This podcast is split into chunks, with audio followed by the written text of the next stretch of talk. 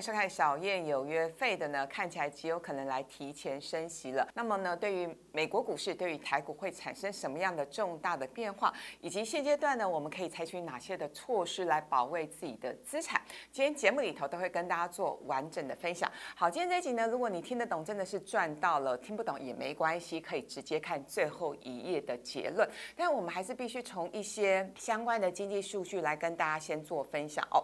那十一月份呢，美国的 CPI 的数字是六点二趴，这个数字是创了三十年来的新高，也是连续五个月都超过五趴以上，显示美国的通货膨胀的问题真的很严重。我记得呢，前几天呢看到外电的新闻报道，就有一个妈妈，她就一直不停的在抱怨说：“天啊，连圣诞树哦，今年的价格跟去年的价格比起来已经大涨一倍之多了。”她实在是很挣扎，到底要不要买圣诞树？可是如果不买的话，好像又没有过节的气。气氛，但是要买的话呢，荷包又大失血了，所以呢，通膨的问题真的很严重哦。那么我个人的预估跟判断是，目前看起来十一月跟十二月美国的 CPI 呢，应该还是维持在一个相对的高档。为什么？因为呢，历经了感恩节、圣诞节等等，这些都是消费的旺季，所以既然呢 CPI 的指数是在相对的高档，我想费的呢，接下来应该还会采取更多的一些相关的措施跟行动。那这次呢？最主要是因为呢，原本。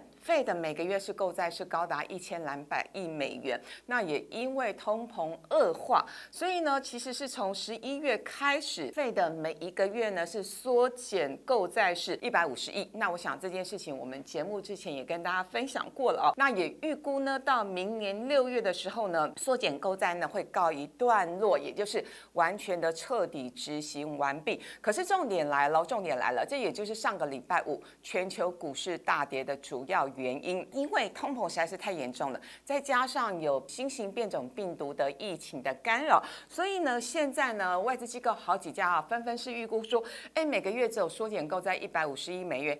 没搞啦，没有办法解决问题，所以呢，像是高盛，他们就预估呢，十二月份开始，Fed 极有可能把每个月缩减购债的金额从一百五十亿美元往上跳，是呈现 double 的状况，变成三百亿美元。那整个缩减购债的行动极有可能到明年三月就彻底的完全执行完毕。那换句话说，大家就会去思考，如果真的是这样的话，三月缩减 QE 完毕，那几月升息呢？那当然呢，市场上。就有不同的预测，有人说那当然就是最快就是三月，然后四月就要来升息。那也有些经济学家认为说应该是六月或七月吧。但不管如何，目前市场上的共识是，明年美国至少呃少一点的话呢是升息一次，多一点的话是升息二到三次。而且另外一个重点是，本来之前哦市场上华尔街人士都预估明年美国要升息应该是六七月份以后的事了，但没有想到呢，现在极有可能来提。提前升息，所以为什么我们今天要做这一集，就是要告诉大家，美国升息风暴来临了，我们必须采取相关的应应的措施。好，那大家也是会说，那真的是明年三月就升息吗？或者是呃，它真正的时程表落在哪一个阶段？那我必须说，我们还是要看接下来的通膨的数据以及疫情干扰是一个重大的变化哦。那我们必须回顾一下历史，因为其实呢，历史是蛮值得参考的。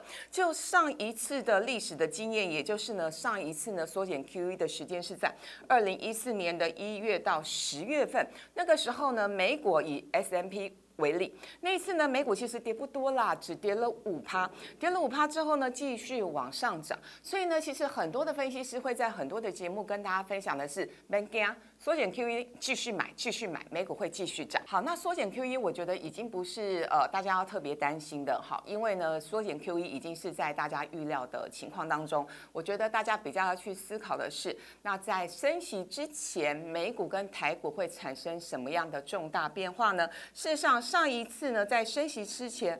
哇，S M P 呢真的是大跌了整整十五趴哦，所以呢大家要有心理准备。虽然美国股市呢是长期走多头的时间比较多，但是呢升息之前确实全球股市呢会。动荡不安。那现在不管你手上有什么样的个股，你可以去思考一下，是不是要有一些停利的动作。好，不过好消息是呢，以美股来说，历经了这一次的动荡不安、回跌十五趴之后呢。因为迎接真正的一个升息潮，大家也预估哇，景气真的回来了，景气要步入下一个繁荣的阶段，所以呢，拉回之后呢，美股继续往上攻。所以在这边给大家一个小结论，意思是说，你手上的不管是美股或者是美股基金等等，如果你觉得你是用闲钱，或者是你已经买了很多年前买的，那你也不害怕这一次的拉回，那你就继续买。可是如果你进场的时间呢是相对的高点，你的成本相对的高，我会建议你还是要。有一些停利哦。好，那这个是美股的部分。接下来我们要看的是台股，因为呢，台股算是一个比较前贴型的市场。当呢美股升息的这件事情要发生之前，哇，台北股市呢其实它的动荡更大喽。台股呢其实呢在呃这段期间哦，我们确实呢在升息前，台股呢从二零一五年的四月份的高点一零零一四，很快只花了四到五个月的时间，我们就下跌到八月份下旬的七千两百点。这个波段呢是跌了二十八趴，将近是三成的概念。当然，市场上很多人是会说，其实大跌三成就是步入熊市的阶段。那那个时候呢，也因为全市场是预期美国要来升息了，资金呢就从全市场，特别是从新市场抽离，会回到美国。也因此，我们看到呢，新市场的。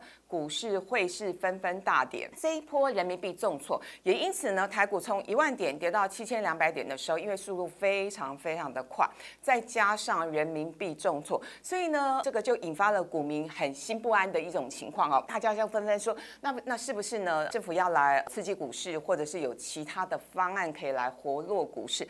当然，我想政府真的很照顾小股民哦。所以呢，当台股跌到七千多点的时候呢，国安基金进场了。厉害吧？好，那国安基金进场之后呢？但后来呢，台股的情况呢，也就是持续的一路往上攻。那当然中间呢，也历经了几次的一个回档。所以呢，听到这，大家其实可以有两个小结论。这两个小结论是：第一个，因为台股算是一个比较浅跌型的市场，那事实上台湾也算是新兴市场，所以呢，呃，这一次美国的升息的风暴，我想美股呢影响会比较少。可是呢，所有的新兴市场的股票，呃，当然每个国家状况不太一样，但是呢，台股。受到的影响，台股拉回的幅度应该会比美股大。好，好，第二个结论是呢，我想如果哪一天你又看到国安基金进场的，提起勇气。闭着眼睛跟着国安基金买，你应该会赚到长波段的财富哦。好，那刚刚也提到这个新兴市场哦，也帮大家做了另外一个整理的一个表格。事实上，这个是财经 M 平方提供的表格，我觉得太清楚、太棒了，非常感谢他们哦。那我们进一步来了解的是呢，Fed 它要宣布停止购债，然后要进入升息的前戏。S M P 五百我们刚刚说了哦，这个波段是跌了十四帕到十五帕之间，好，相较之下跌幅算是轻微。新市场。跌的真的是稀里哗啦哈，整个我们可以用拉肚子来形容。新兴市场这一波是跌了三十九趴，将近四成的状况。我想很多粉丝、很多年轻小白会问我说：“燕姐，什么叫新兴市场？”新兴市场简单来说，就是它相较于成熟国家，相较于英国、美国、日本等等哦，它是一个呃正在开发中的一个新兴市场的国家，包括哪些呢？像是台湾，像是南韩，像是大家耳熟能详的一些东协国家。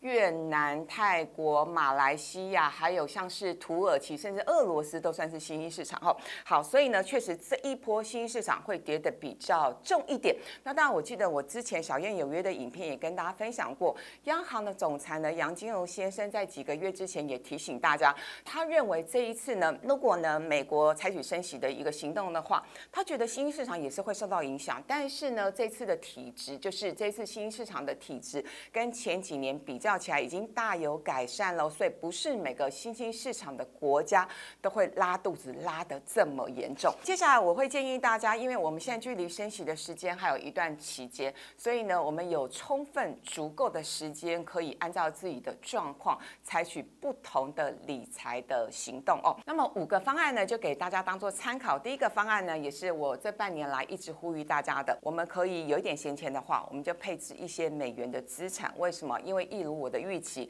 美元指数呢这半年来是上涨了是六点七帕。不过我们台币真的很争气，台币比我想象中的还要强。因为呢这半年来美元指数涨了六帕多，可是呢美元对台币只涨了是零点三七帕。因为呢台币强主要是因为我们台股是相对有撑。那为什么台股相对有撑？必须说，呃台湾的防疫工作做得很好，以及呢我们的半导体产业真的是在全世界的竞争力是名列前茅的。当然外资对台股哦这两年来哈卖超卖的很多，可是呢我们内资撑起了一片天哈。好，所以呢第一件事情我们还是呢可以配置一些美元的资产，不管是单单纯的买美元，或者是你手上有的一些基金本来是欧元计价的，或者是澳币计价的，你可以转换成是美元计价。我觉得哦这样的一个方法大家可以去做一些思考。第二件事情也是我近期在节目里头跟大家分享过的，我们可以布局一些金融产业。为什么？我们看一下美国的情况，美国今年以来的金融指数是大涨了两成，两成不错哦。为什么？因为两成的概念是跟纳斯达相当，也就是呢金融指数的涨幅居然跟大家非常喜欢的科技股的纳斯达克，竟然是一模一样，显示呢金融股真的是受到升息效应的影响，也就是升息了，那金融股的。获利呢会有一些进步，会有一些成长。那当然，台湾的金融股比较特别哈。之前节目也跟大家分享过，就是呢，呃，我们今年台湾的金融股获利很好，我想明年配息也配的不错。但整体来说呢，因为呢，明年的资本利得会比今年要少，所以呢，我想明年呢，整体金融股的获利不会像今年来的那么多。但是配息配的真的很稳定了，所以我还是建议大家多多少少你可以呃布局一些金融股哦。第三件事情，呼应前面刚刚说的。我们可以减码一些新兴市场的股票，或者是基金，或者是相关的 ETF。但是新兴市场范围真的很广哦。我必须说，相较之下，台湾、越南、印度比较强。台湾的优势刚刚讲过的，那印度的优势在哪里呢？印度的电子制造业也很强，印度的生技产业也很强。印度代工了非常非常的多的疫苗，所以呢，投资人真的发现，哇，印度真的是很厉害哦。已经呢，虽然它的贫富差距还是是蛮严重的，但是它确实有几个产业业。在全世界呢，也是非常有强大的竞争的优势哦。那东协国家里头呢，我觉得有几个国家，特别是跟原物料概念连接比较重的，比如说像印尼、像马来西亚，哈，这几个国家受到影响是比较大的，所以呢，确实啊，它的表现会比较弱一点。那像巴西也是，巴西也是蛮典型的一个原物料的一个概念国。好，第四件事情，其实最近黄金有一些反弹，因为呢，市场上有一些人士认为。对抗通膨最好的理财工具是黄金啊，那我的看法比较不一样，因为最主要呢，升息是不利黄金的，所以呢，最新的金价的位置是在一千七百九十块钱附近。我会建议大家，你不用那么急着看到 CPI 的数据往上跳之后，你就觉得哎，闭着眼睛买黄金一定赚钱，不是这样的哦，因为毕竟明年要升息了，不管是升一次或升三次，我想金价要再回到去年的高点两千美。元以上，我觉得这件事情。困难性是比较高一点哈。那最后一件事情呢，也是希望所有的买屋族或者是贷款族，你可以去精打细算一下，为什么呢？